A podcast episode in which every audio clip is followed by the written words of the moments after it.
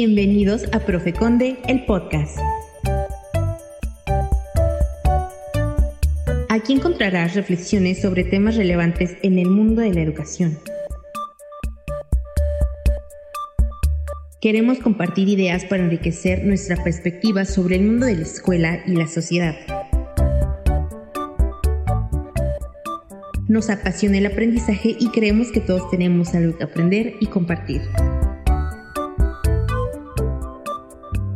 Esperamos que disfrutes de cada episodio tanto como nosotros disfrutamos creando cada capítulo. Aprender juntos nunca fue tan entretenido. Esto es Profe Conde, el podcast.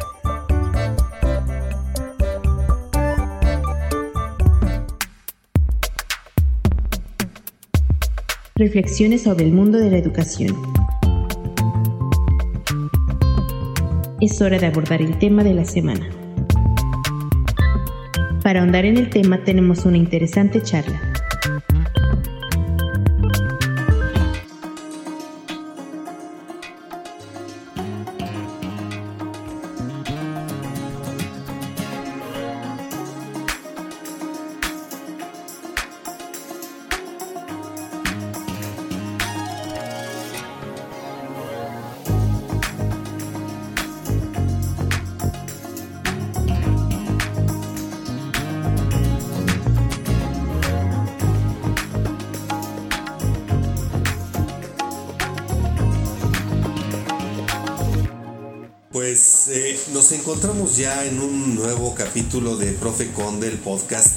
Quiero agradecerle a todos ustedes que nos han dado la oportunidad de darle continuidad a este podcast, a los temas que vamos abordando.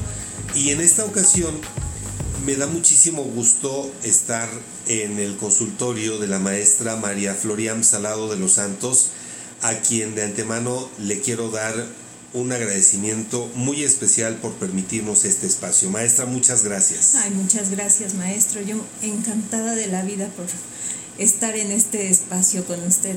Muchas gracias, muchísimas gracias. Y bueno, eh, en estos últimos números, este sería el segundo en el que vamos a abordar algún tema que tendría que estar relacionado con la solicitud de alguna de las personas que nos escuchan.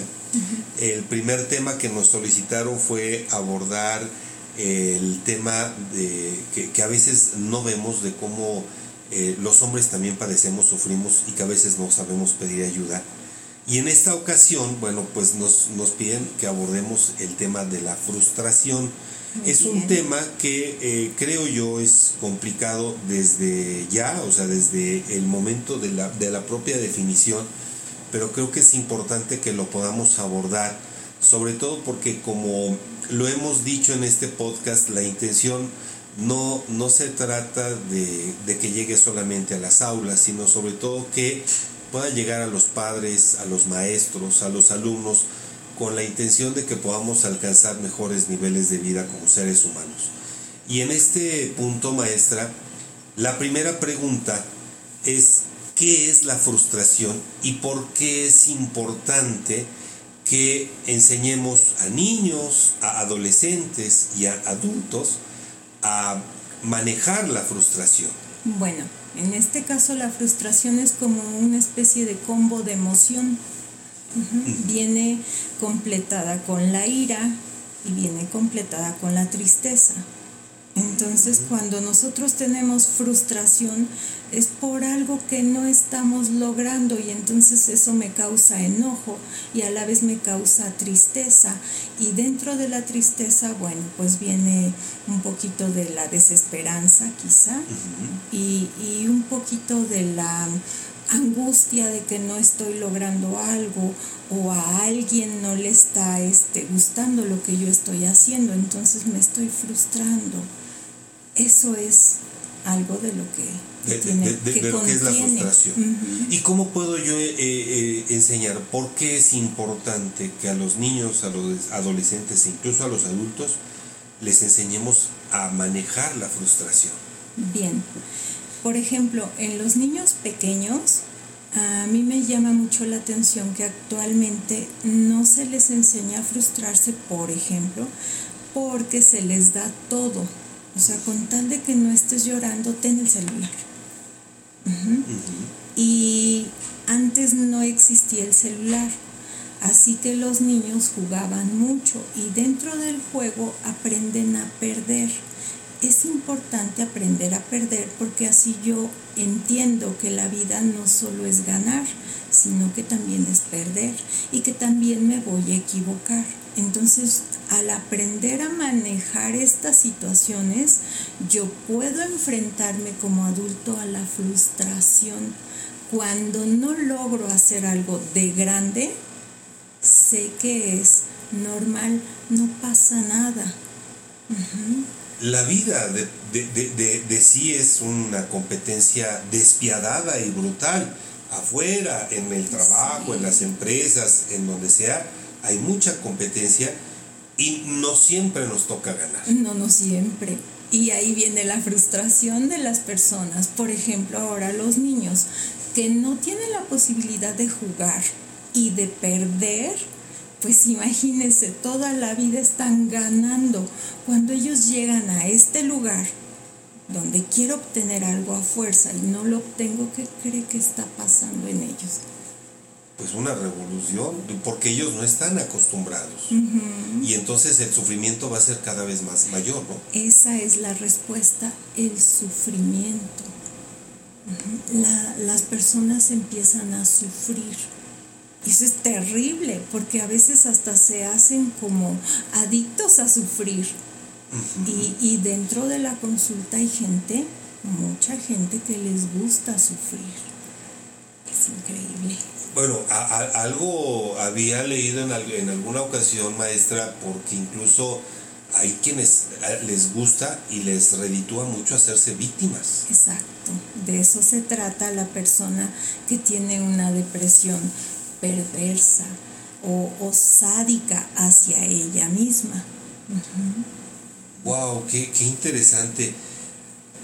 Y, y, bueno, ahorita nos acaba de mencionar, por ejemplo, dos patologías, ¿sí? Dos patologías que se derivan de eh, el mal manejo o inadecuado manejo de la frustración. Pero maestra, ¿cuáles serían los efectos negativos que conlleva cuando no aprendemos, cuando no sabemos cómo manejar la frustración? Uy, estamos creando unos seres con una inseguridad muy grande, en específica aquella que nos da ese sentimiento de inferioridad. Eh, les, generamos el, sentimiento de inferioridad. Cuando no logramos obtener algo, creemos que no somos capaces. Y al no, al no sentirme capaz de hacer algo o de tenerlo como siempre he tenido todo, bueno, viene mi sentimiento de inferioridad. Es lo que se me ha generado cuando llego al poder de algo, por ejemplo, dicen que las personas más, más crueles pudiera ser, son los que tienen estos sentimientos de inferioridad. Los que llegan a un poder y siempre se han sentido pequeños. Así que es la forma en como yo me voy a desquitar. Qué impresión. Bueno, en, en alguna ocasión, hace no mucho, leía algunas historias de, psicópatas, de incluso de asesinos en serie, y algo que les caracterizaba era eso que acaba de, acaba de mencionar, ¿no? Eh, el que en su vida fueron minimizados, en el que no obtuvieron amor propio y que fue la manera en que encontraron para desquitarse de estas cuestiones. Así es, así es. Es, increíble lo que se puede ir albergando en el, en el corazón de una persona o más bien en la mente de una persona. Pero bueno, regresando, retomando el, el tema sobre los, los puntos negativos que pudiéramos obtener en un adulto que, que siempre ha vivido frustrado, que todo el tiempo quizá las cosas no le han salido bien, bueno, pues tenemos a personas muy neuróticas o, a gente que, tiene una histeria muy, muy grande. Eso hablando exclusivamente de la frustración. gente muy neurótica. Podemos encontrarnos ya personas muy adultos hasta de la tercera edad que tienen un carácter muy muy fuerte o muy agresivo. Normalmente la frustración se ve en la irascibilidad de las personas. Ahí lo llegamos a notar. Eh, cuando mencionó un poquito sobre la depresión y ese conjunto de emociones, cuando se nos junta depresión, frustración y desesperanza, bueno, ya tenemos otro tipo de, situaciones más fuertes, quizá. Todo, como decía al inicio, todo un combo. Pero hace un momento, maestra, platicaba, bueno, nos, nos comentaba acerca de esa necesidad de enseñar a los niños a jugar para ganar y perder. Me remito a las experiencias porque es la realidad hoy. Los niños ya no juegan como antes, hoy juegan con el celular, con la tablet, en la computadora, difícilmente juegan teniendo relaciones sociales con sus pares. Qué difícil es esto, ¿no? Es un problema social. Y, y sí, y es muy difícil. Este problema se está desarrollando a partir de, lo difícil que está el tiempo, que es lo que le mencionaba hace un momento. Eh, desafortunadamente la sociedad ha cambiado tanto que difícilmente podemos dejar a los niños con otros niños, porque ya no los pueden dejar salir a jugar a la calle, por ejemplo. Ahora, como los papás ambos tienen que salir a trabajar, pues hay que encerrar a los niños, porque muchos no tienen quien les pueda apoyar. Y si los dejan en casa, pues hay que entretenerlos con algo. ¿Y qué les dejan a la mano? El Internet. y, y, esto nos está ayudando muchísimo, muchos trastornos que están ocurriendo. Por ejemplo, la situación de darle a un bebé a temprana edad un celular le está bloqueando ciertos lugares de la corteza prefrontal que no permite el correcto desarrollo de su cerebro, de, sus movimientos, de su manera de pensar, de su creatividad, y entonces se detiene. ¿Y dónde se va a reflejar? Bueno, a medida de los años, cuando entre a la escuela, no va a aprender igual. Va a tener un atraso. Y esto pues lo va a generar el celular. Eh, ¿Hay, hay, alguna etapa, alguna edad específica eh, o hasta qué edad se les podría permitir de alguna manera el manejo de estos El manejo del celular se les permite a los 15 años, de los 15 en adelante, porque la corteza ya es un tanto más madura, la corteza prefrontal. Antes no, porque la luz azul le manda unas señales al cerebro que son incorrectas y él piensa que ya se desarrolló lo que necesitaba. Así que se detiene esa parte en el funcionamiento. Ahora, ahorita que nos estaba hablando acerca de estas eh, cuestiones, maestra, entonces, ¿cuáles son algunas estrategias que los padres podemos ocupar para enseñar a nuestros hijos a enfrentar la frustración? Bueno, primero, tenemos que jugar mucho con ellos. Jugar, por ejemplo, serpientes y escaleras. Va a ganar y va a perder.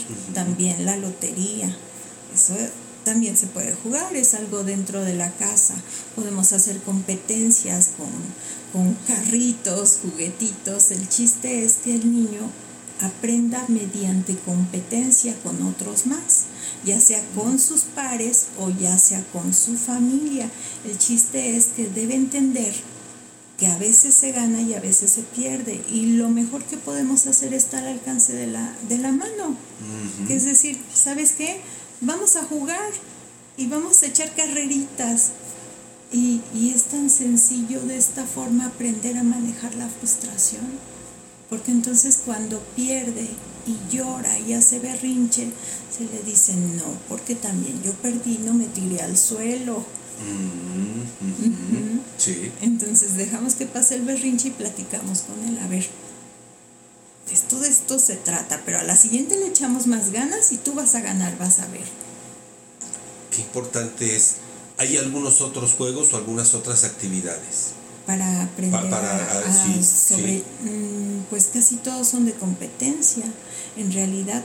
Y lo que sí es bien importante son los refuerzos negativos y positivos sobre los niños. Correcto. cómo son los refuerzos las palabras los refuerzos todos son como premios pero los premios son palabras. Así que cuando un niño hace algo bien se refuerza diciéndole oye muchas gracias por lo que hiciste, lo hiciste muy bien y aunque le haya quedado feito, pero se le dice, oye, gracias y entonces el niño se siente que logró algo. Y cuando las cosas no salieron, no se le juzga, se le dice, oye, a lo mejor ahorita no te quedó, pero la siguiente vez que lo intentes te va a salir muy bien y entonces aquí viene mi otro refuerzo. Ya. O sea, es, estar. Pero, pero a veces, porque también, como seres humanos, que a los que no nos digo, no hay una escuela para, que nos enseñe para ser padres. Eh, desafortunadamente uno va aprendiendo sobre la marcha y a veces incurrimos en eres tonto, oh, no sirves para esto. Y también esos son refuerzos negativos, pero refuerzos y a veces muy poderosos. Más poderosos.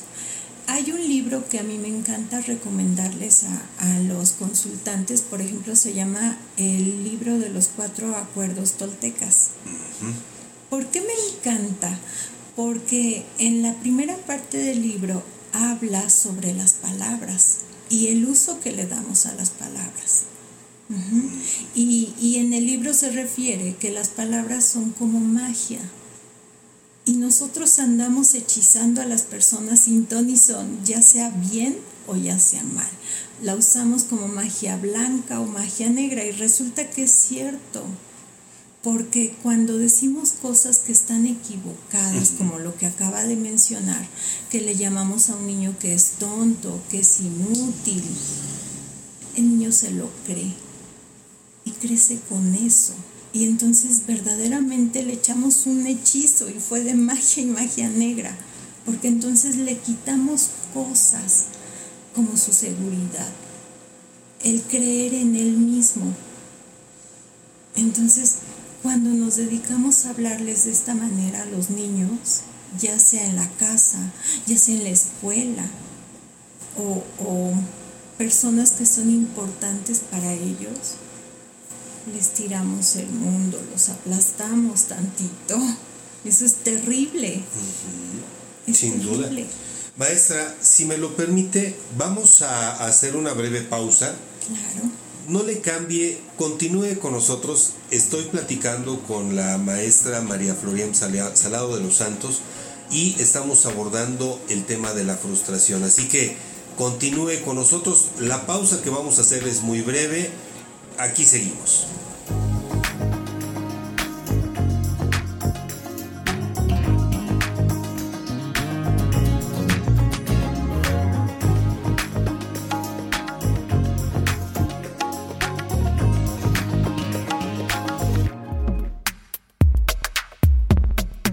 Escuchas Profe Conde, el podcast.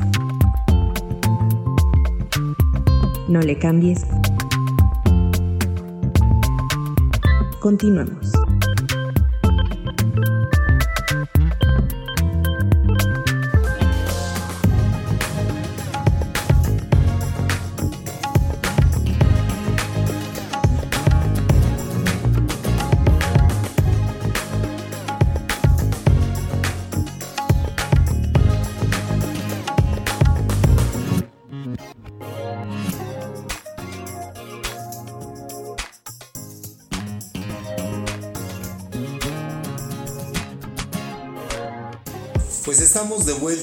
Aquí en este espacio, una charla muy interesante que le, pido que, nos acompañe en ella, que, pueda eh, participar con nosotros en esta, en esta charla. Maestra, eh, bueno, les recuerdo, estamos platicando con la maestra María Florian, María Florian Salado de los Santos, a quien le agradezco infinitamente el que nos haya abierto la puerta de su casa, de su consultorio, para que podamos platicar sobre este tema tan interesante y tan eh, pues importante sobre todo por lo que estamos abordando. Maestra, otro de los temas relacionados con, con la frustración es que a veces tampoco les enseñamos a los niños, incluso muchos adultos, no sabemos ser resilientes. Es decir, no sabemos cómo salir de, de una crisis y cuando salimos seguimos heridos, seguimos con, con el mismo dolor, porque nadie nos enseñó a ser resilientes. Exacto, qué, qué buena palabra. Eh, hay personas que a la fecha desconocen mucho el término y, y el para qué me sirve. Y, y esto es salir adelante ante una adversidad. Y si nos vamos otra vuelta a la raíz, resulta que para ser una persona resiliente, resiliente podemos empezar desde que son bebés o niños. Resulta que nos volvemos a ir al juego. En el juego tendemos a utilizar mucho la imaginación. Y cuando nosotros desarrollamos tanto la imaginación, al ser adulto y tener alguna dificultad, resulta que esto me ayuda a encontrar varias puertas de salida a un problema. ¿Qué, cosa, ¿no? Que, que, todo venga desde que uno es niño y que tenga tanto que ver con el juego e imaginar padre. En algún momento, no recuerdo ahorita el autor que, leí, pero sí hacía referencia a que eh, incluso a través de la lectura, de eso sí me acuerdo perfectamente, es que el niño o la niña puede ponerse en el lugar de un personaje y, y pues saber cómo puede actuar, cómo puede reaccionar qué soluciones le puede presentar en, la problemática que está viviendo el personaje de un cuento, de una novela, etcétera, ¿no? Así es. Y, al final de cuentas eso es juego. Y con estos juegos, a veces como padres decimos, no me estés molestando, yo vengo cansado, estoy ocupado, y nos perdemos la oportunidad de jugar pero al mismo tiempo que jugamos, de darles a nuestros hijos herramientas que les sean útiles para toda, para toda la vida. Eh, en especial volvemos al celular. Sí. Eh, si ya son niños más grandes, ponga entre 10, 13, más o menos ese rango. Niños que están ocupando el celular y ya no están imaginando, ya no tienen otro, no sé, otro motivo, otra razón, solamente TikTok perdón por la... Pero este, resulta que dejan de ser creativos. Dejan de, de, volar, de imaginar. Y entonces cuando se acerca alguna dificultad, ahí viene, me tiro al piso y no sé qué hacer, solo me hago bolita y ya. No pasa más, ahí me quedé. ¿Por qué? Porque no tengo idea de qué hacer. Ya. Y ahora, en este sentido, eh, cuando mm, yo padre veo que mi hijo se tira, que se hace bolita, que no habla, que a lo mejor solamente llora, y yo ya no sé qué hacer, maestra, en ese sentido, ¿cuál es el papel de los padres y de los cuidadores en este proceso de enseñar a los niños a enfrentar la frustración? Esto es bien bonito bien bonito. En los adolescentes, ay, qué cosa más fuerte, ¿no? El hecho de que se cierren. Y, y, ahí voy a retomar un tema de hace un rato al principio, cuando estábamos platicando, que resulta que los niños tienen unos factores que he visto acá dentro de la consulta, cómo se van repitiendo entre las mismas edades aproximadamente y todos me dicen que dejan de hablar porque sus papás, lejos de escucharlos, los, los regañan, los juzgan, los minimizan, los comparan. Y entonces mejor ya no le digo porque lo que yo estoy viviendo no tiene nada que ver con lo que vivió mi papá cuando era chico, porque a mi papá sí le pegaban. Y entonces mi sufrimiento no, no vale. Y prefieren dejar de hablar. Así que ya no se abren a sus papás. No criticar. No criticar. No juzgar. No comparar. No comparar. No minimizar. No minimizar. es, es esta parte que como papá tengo que aprender a dejar que ellos se acerquen. Sí. Sin forzar, sin presionar. O sea, yo me voy a acercar a ellos y voy a estar pendiente todo el tiempo porque sé que algo malo está sucediendo. Dentro de la adolescencia, aquí surgen tantas situaciones dentro de los niños que viene la parte de querer ser y pertenecer a algo, a un grupo, eh, sentirse identificado con alguien.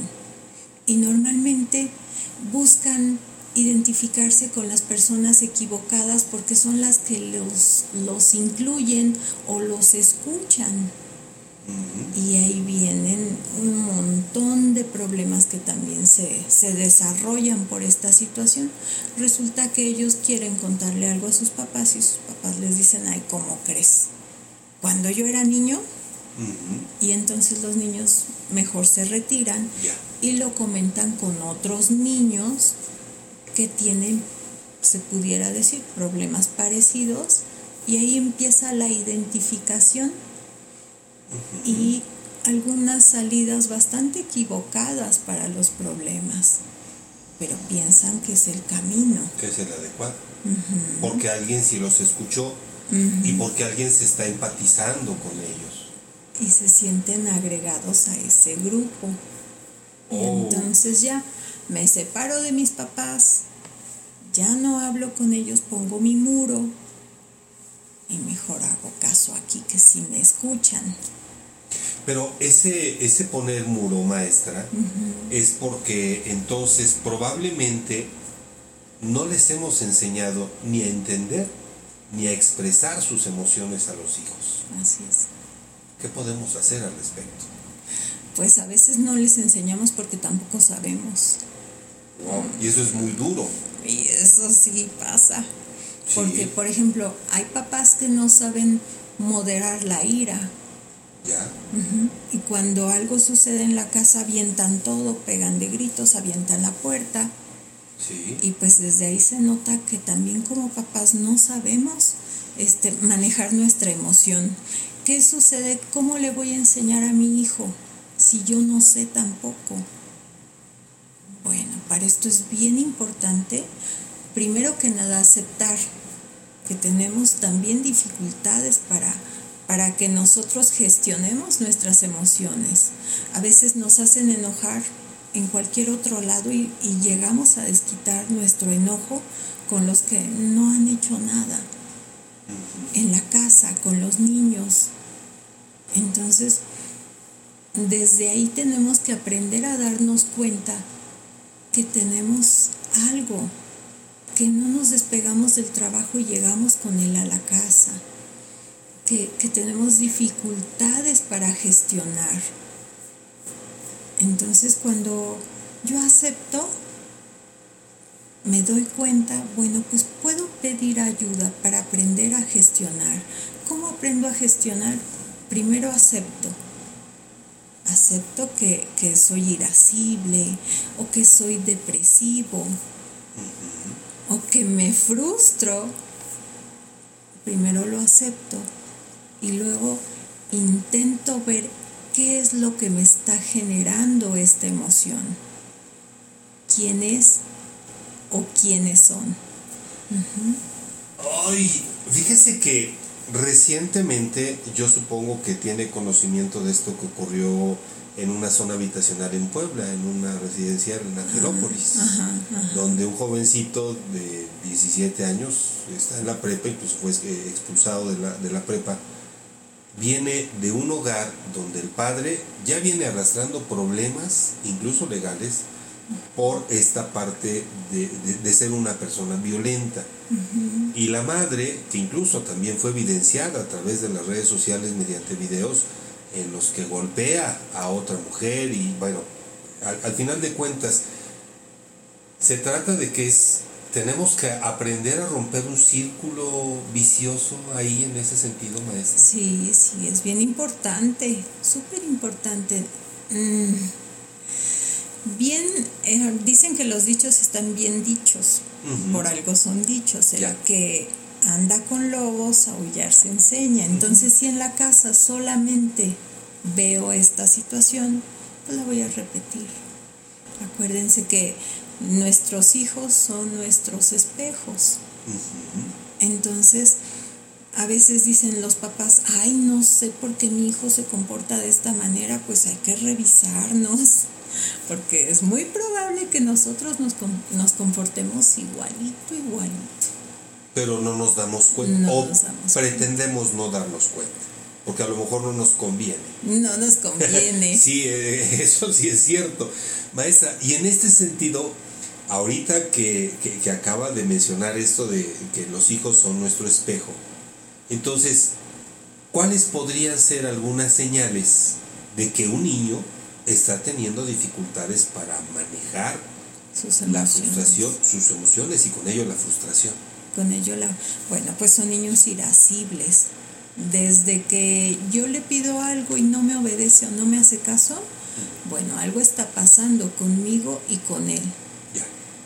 Quizá nuestra comunicación es la irascibilidad, eh, el hecho de que me conteste feo, de que se ponga violento. Mm. Desde ahí ya tengo que ver qué es lo que está causando este problema.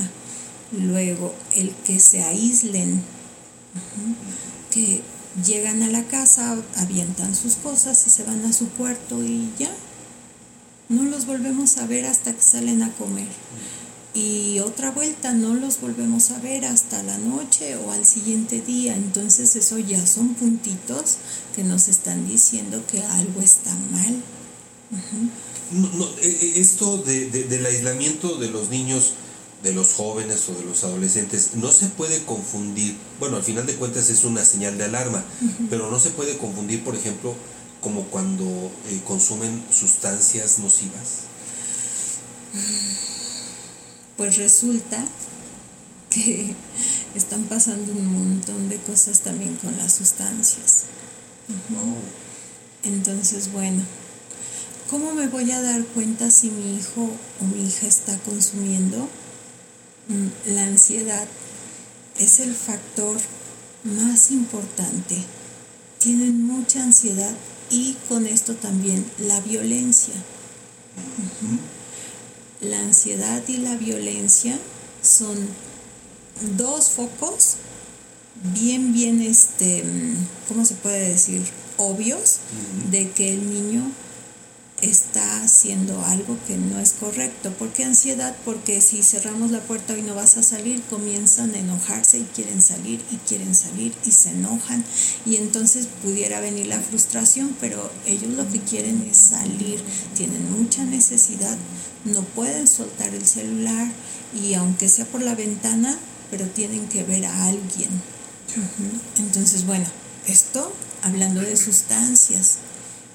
Correcto. Entonces también es bien importante observarlos porque se están dando unos casos tremendos en, cuestión de sustancias. Que pueden ir de la mano. Eh, digo, el, que yo no sepa eh, cómo manejar la frustración, entonces me refugio en sustancias nocivas, porque es una manera de escape. Es una manera equivocada. Resulta que en algún momento me dijeron unas niñas que se los vendían para adelgazar. Entonces, no solamente tiene que ver la frustración en cuestión de las sustancias, igual que que la frustración, igual que en un tema más fuerte como lo que es el suicidio, tienen que ver muchos factores el hecho de empezar a consumir. Y, por ejemplo, en las niñas, el hecho de que les digan que les funciona para adelgazar, es, un mensaje espantoso. Eh, las niñas se fijan mucho en cómo se ven, en que no las juzguen y se enganchan y no se dan cuenta de qué o en qué se están enganchando y eso es todavía más fuerte. En el caso de los niños tiene mucho que ver con la pertenencia. En el caso de los niños a veces es porque como mis amigos lo hacen y yo quiero encajar, lo voy a hacer. Aparte de que dicen que se siente bien y eso es completamente mentira. Y ya de esto se desarrollan trastornos muy fuertes. Pero la forma en cómo los están enganchando es súper, súper fácil. Muchísima atención en esta parte.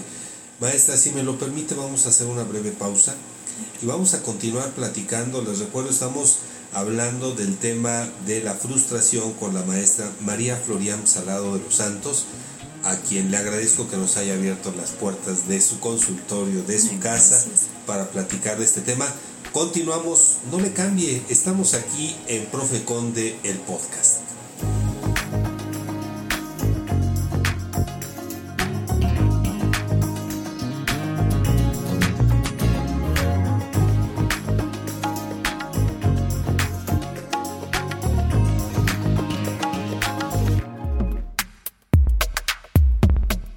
Escuchas Profe Conde, el podcast.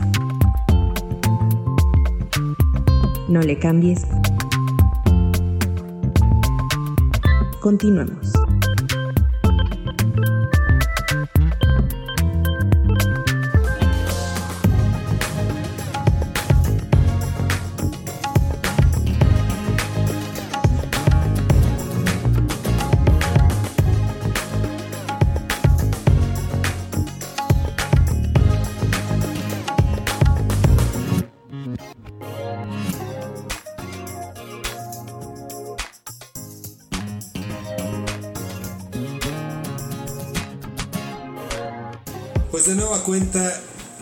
Regresamos porque el tema creo que da para más, para más cosas. Les recuerdo a ustedes, estoy platicando con la maestra María Florian Salado de los Santos. Ella es maestra en psicología, psicóloga clínica, psicopedagoga y psicoterapeuta.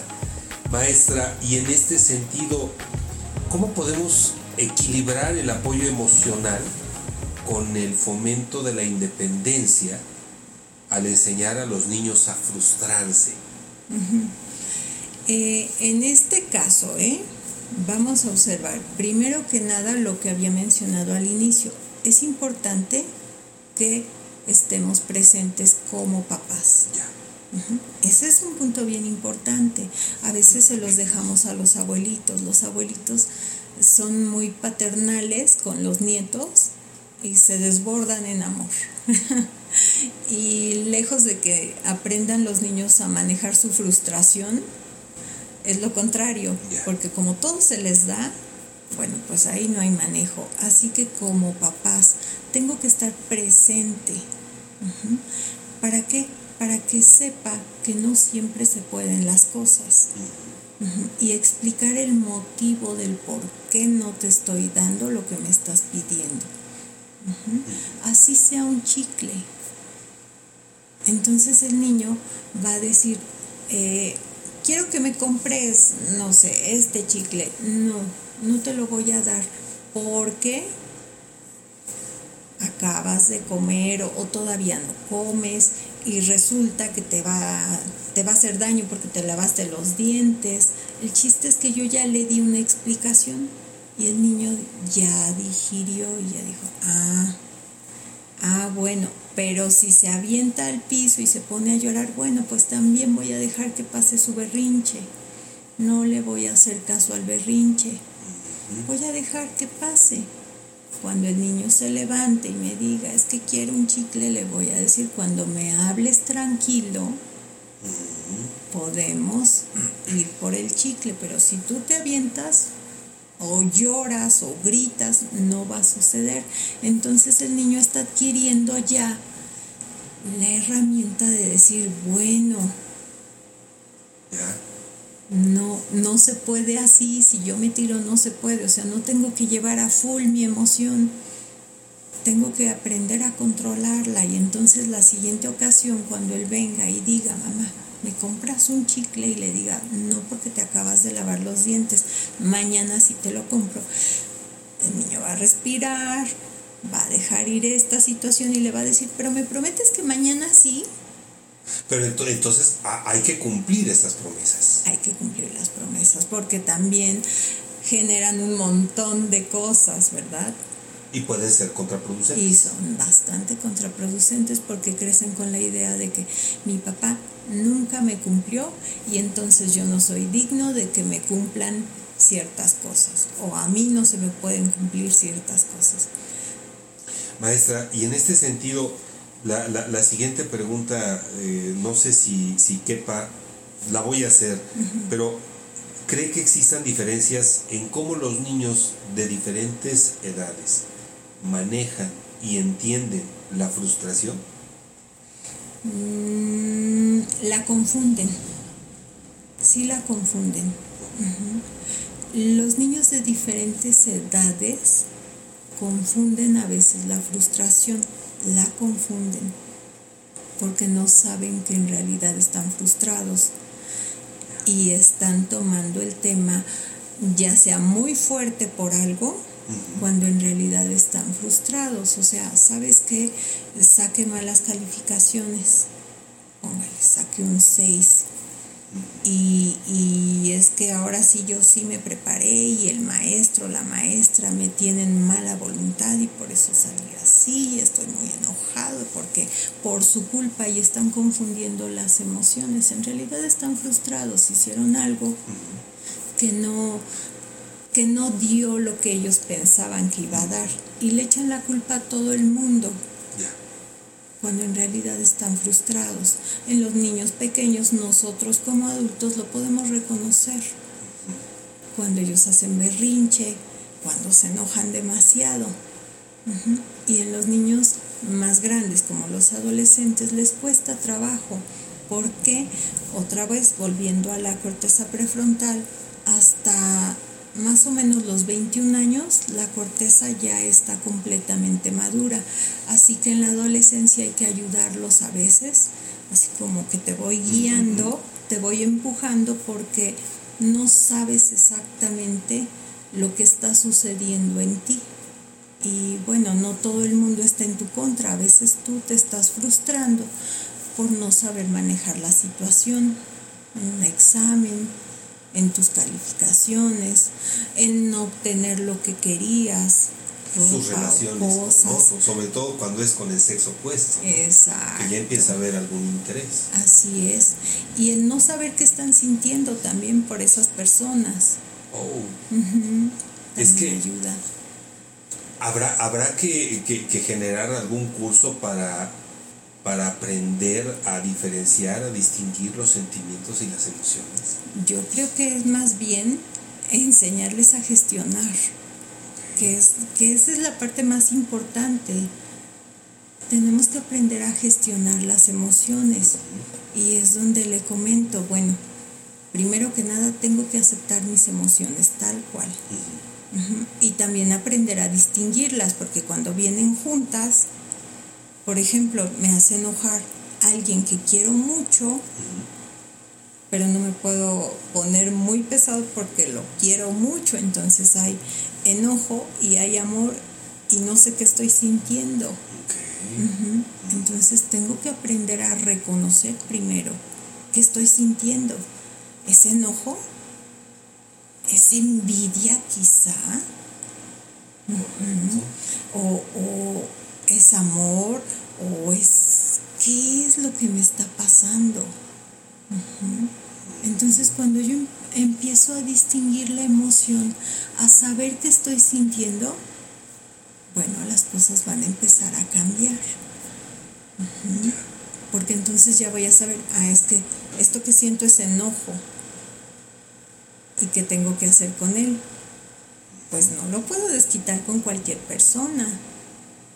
También tengo que pensar qué voy a decir o cómo lo voy a decir para no lastimar. Porque a veces esa, esa gente que me hizo enojar, quizás mi mamá o mi papá. Entonces tengo que pensar a ver cómo le voy a decir que lo que está haciendo me está haciendo enojar. Y luego, esta que también es importante, enseñarles que las emociones son de ellos, que la gente hace cosas y la gente dice cosas, pero nosotros somos los que les damos el poder a las personas de hacernos sentir. Si le hacemos caso. Porque nosotros somos dueños de nosotros mismos. Y nadie nos puede manejar solo que nosotros se los permitamos. Ah, pero a veces cuesta mucho trabajo eso. Sí. Sobre todo porque las emociones son muy fuertes, son muy poderosas. Y cuando están dentro o están más bien aflorando, saliendo, saliendo, aflorando, creo que es la, la, palabra correcta, pues a veces actuamos más con el hígado que con el cerebro. Así es. oiga,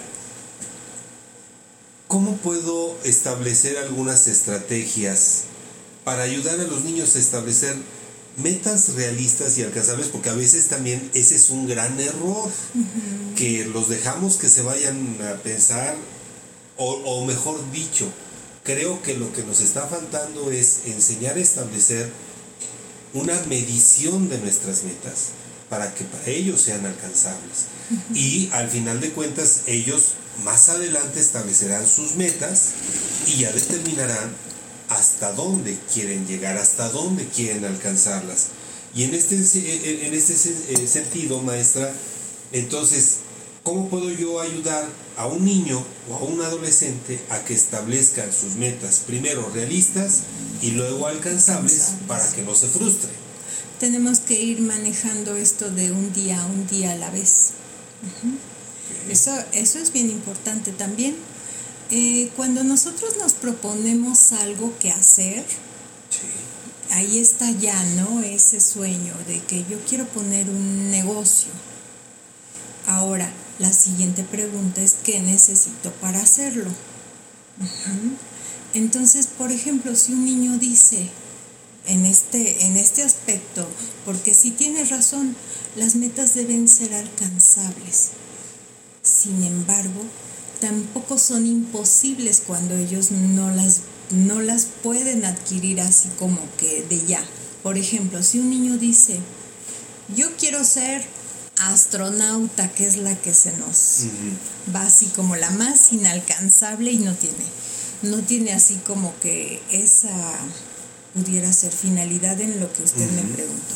Pero es, yo quiero ser un astronauta. Uno como papá ¿cómo le hace para que no le tires el sueño al suelo y le digas, ¿cómo crees? No inventes. Bueno, pues aquí viene lo interesante, es decirle, muy bien, ¿cómo vamos a empezar a hacerlo? Porque para que seas astronauta necesitas tener ya cierta edad con cierta, cierto nivel de estudio. Así que, ¿cómo lo vamos a hacer? ¿Qué necesitamos? Y el niño nos tiene que decir, a ver, ¿qué necesitas para hacerlo? No, pues creo que tengo que estudiar. Ajá, ahorita vas en la secundaria o en la primaria en sexto. ¿Qué te falta? No, pues que la secundaria y la prepa. Bueno, pues la meta es esa, ser astronauta. Pero todos los días vamos a caminar a pasos pequeños para lograrla.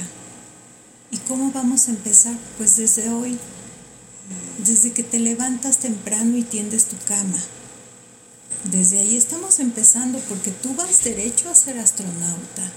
Y un astronauta que tiene, ¿no? Pues que es disciplinado, se alimenta bien, estudia mucho.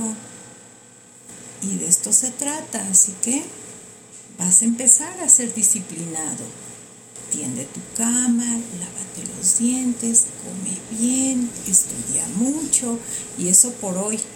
Mañana otra vez lo repetimos, pero lo importante es ahorita. Entonces yo ya tengo mis metas y son alcanzables. Y esto me ayuda. Y como papás no podemos romperles los sueños. Ellos van a crecer y se van a dar cuenta al, final que eso no va, o sea, que, quizá no es lo que ellos quieren. Que a lo mejor pudiera ser dentista o, o doctor o lo que quiera. O a lo mejor sí.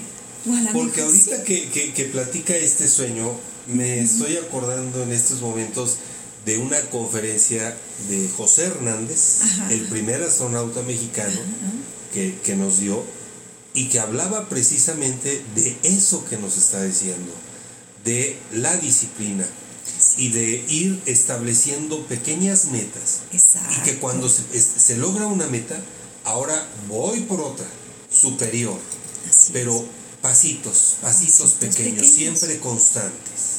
Exactamente, es la mejor manera. Hay quienes, bueno, dentro de las tareas, en una consulta se les pone un planificador de semana por día y es, a ver, ponte tus horarios de las 7 a las 10, 9 de la noche que te acuestas. Y entonces los tienes que cumplir, a ver, lunes desde las 7, ¿qué debo de hacer? Y lo más importante es que no puedes mover tu amor y tu cuidado hacia ti mismo. Así que las horas de comida, desayuno, cena, este, tus colaciones, esas no se mueven.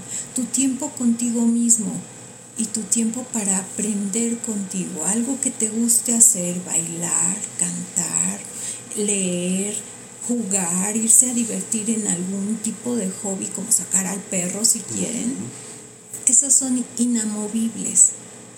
Y de ahí todas sus tareas, este, tener su cama, arreglar su recámara, ayudar a su mamá, se ponen en, distintos horarios, pero lo importante, tu amor por ti, ese no se mueve. Qué, qué, cosa tan bonita, porque a veces también no les fomentamos ese amor por uno mismo. Así es, el amor y el respeto hacia sí mismo. Cuando tú te amas y te respetas, nadie puede venir a faltarte al respeto. Porque si tú no te hablas feo, por ejemplo, pues nadie puede venir a hablarte feo. Ok. Qué, interesante y qué, qué, enriquecedor está resultando la plática maestra. Y ya lo había dicho hace un rato, pero me gustaría que nos apoyara a reforzar esta idea. ¿Qué tan importante es que a nuestros hijos les celebremos sus logros y sus intentos, incluso cuando no alcanzan sus objetivos? Ay, es muy importante, súper importante, porque cuando nosotros no alcanzamos un objetivo, uno ya adulto, ay, nos sentimos devastados. Y, y si alguien viene y nos dice, uy, no, pues ya sabía que no podías es, más feo todavía. Entonces en un niño, pues eso es un golpe todavía más grande. Eh, cuando nosotros no celebramos el logro a un niño, para ellos es como si no hubieran hecho nada bueno. Y lo más feo es cuando ellos lo intentan y no lo logran y por ejemplo no lo celebré pues para ellos es feo y si a pesar de que no lo celebré todavía le refuerzo diciéndole pues ya sabía que no te iba a salir mm, pues ya le destruimos una parte de su mundo. Y entonces bueno pues vienen estos sentimientos de desesperanza eh, una tristeza o hasta depresión por el hecho de que yo no logré algo o si lo logré, pero pues da igual, no importa. Y entonces, en lugar de generar personas con potencial, estamos formando a seres humanos conformistas, mediocres. La palabra es horrible, pero... Sí, es, horrible, pero al final de cuentas creo que es cierto. Es cierto. Hay, hay dos situaciones en, en esta parte, o figuras muy altas que alcanzar, o sentir que no tienen expectativas en nosotros. Las figuras muy altas, por ejemplo, los papás que son muy, muy triunfadores ante los ojos de los hijos, son, son grandes fantasmas para ellos. Y también es inalcanzable, o sea, para que yo supere a mi papá, no va a poder ser. Por eso no se recomienda que yo soy doctor, quiero que tú seas doctor. Exacto. No presionar. Pero a veces incurrimos mucho en eso. Así es, porque como el abuelo y el bisabuelo y el papá fueron los tres doctores, pues tú también tienes que serlo. Les recuerdo amigos que estoy platicando con la eh, maestra María Florian Salado de los Santos. Ella es psicóloga clínica, psicopedagoga y eh, psicoterapeuta. Y yo sé lo valioso que es su tiempo, maestra, y sé lo rico que está esta charla, pero bueno, también eh, tenemos un inicio y un final. Maestra, para cerrar esta, esta entrevista, ¿Cómo puedo fomentar un ambiente de apoyo y comprensión en el hogar y en la escuela para que los niños, en, calidad de hijos o de alumnos, se puedan sentir seguros y puedan enfrentar satisfactoriamente cualquier tipo de frustración? Ay, eso es magnífica. Eh, por ejemplo, en la escuela lo que menos tenemos que hacer es hacer grupos de niños. Por ejemplo, yo me acuerdo mucho cuando era niña, hace muchos años. Dentro del salón había filas y las filas las clasificaban por los niños más inteligentes, los buenos, los regulares y los que no daban una. Entonces ahí, pues, ¿qué creen que estamos generando? Bueno, aparentemente ya no se da pero se da de distintas formas y clasifican a los niños. Dentro de la casa también a veces tendemos a clasificar a nuestros hijos, a compararlos entre ellos. Y pues es lógico, es lógico que va a haber frustración ahí.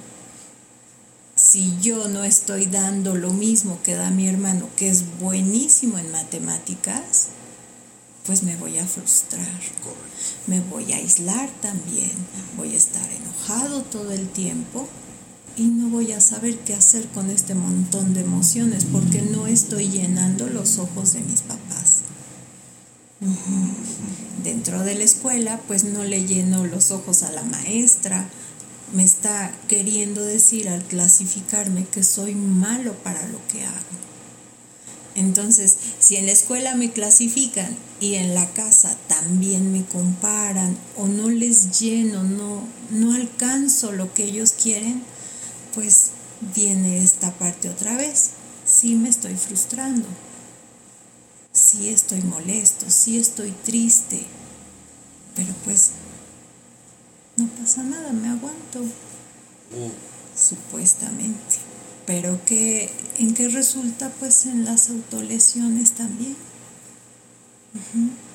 Entonces eh, he notado que las autolesiones son muy dadas en niñas más que en los hombres eh, en los hombres hay otro montón de cosas también pero en las niñas es muy dada la autolesión porque se autolesionan para sacar ese sufrimiento del que hablábamos hace un rato.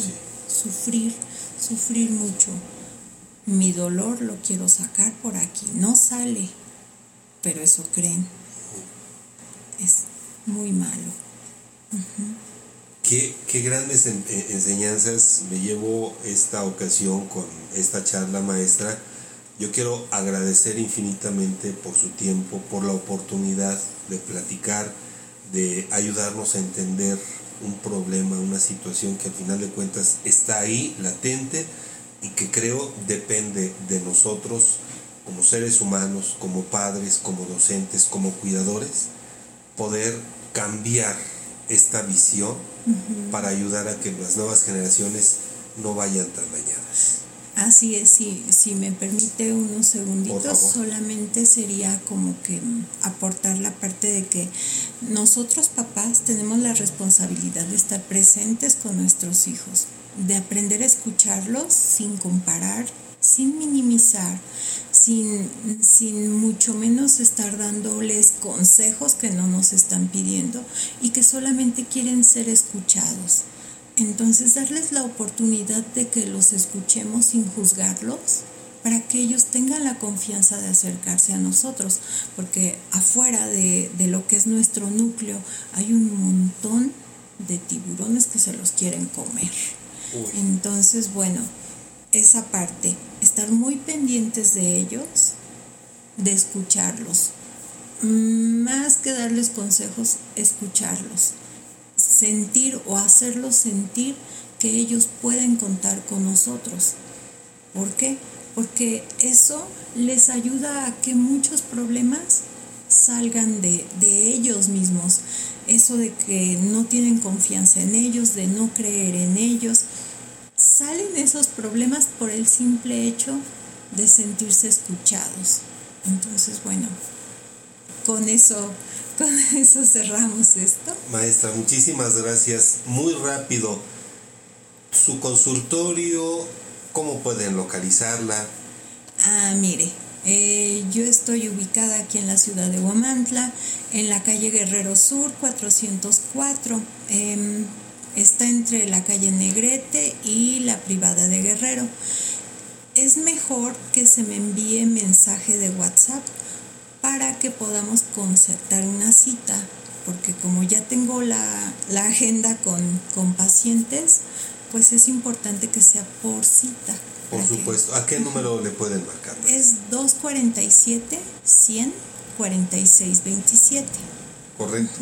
Maestra, Infinitas gracias. no, muchas gracias. Yo, yo soy el agradecido porque cada día aprendo más. Gracias. Muchísimas gracias. Espero que no sea la primera ni la única vez que haya otras oportunidades para seguir Con todo gusto, de, todo corazón. Muchas Muchísimas gracias. a usted. Y bueno, no nos queda otra más que agradecer también a usted que nos escucha a través de eh, Profecon de el podcast. Yo los espero la próxima emisión con otro tema, con otra entrevista, con otra charla. Por lo pronto, muchas gracias. Hasta la próxima. Gracias.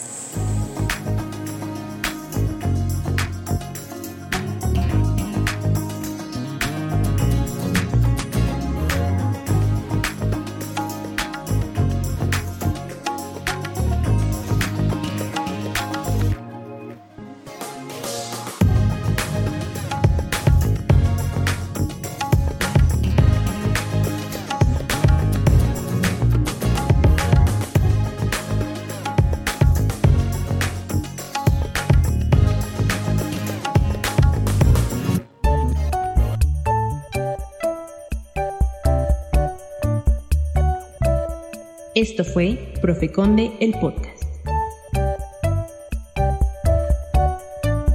Esperamos que nuestras reflexiones de este capítulo hayan sido relevantes para el tema de la educación. Si quieres ampliar de la perspectiva sobre el mundo de la escuela y la sociedad, te invitamos a que nos acompañes en la próxima emisión.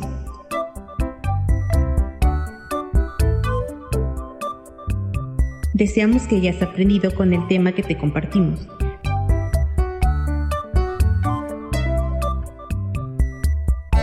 Aprender juntos nunca fue tan entretenido. Esto fue Profeconde el podcast.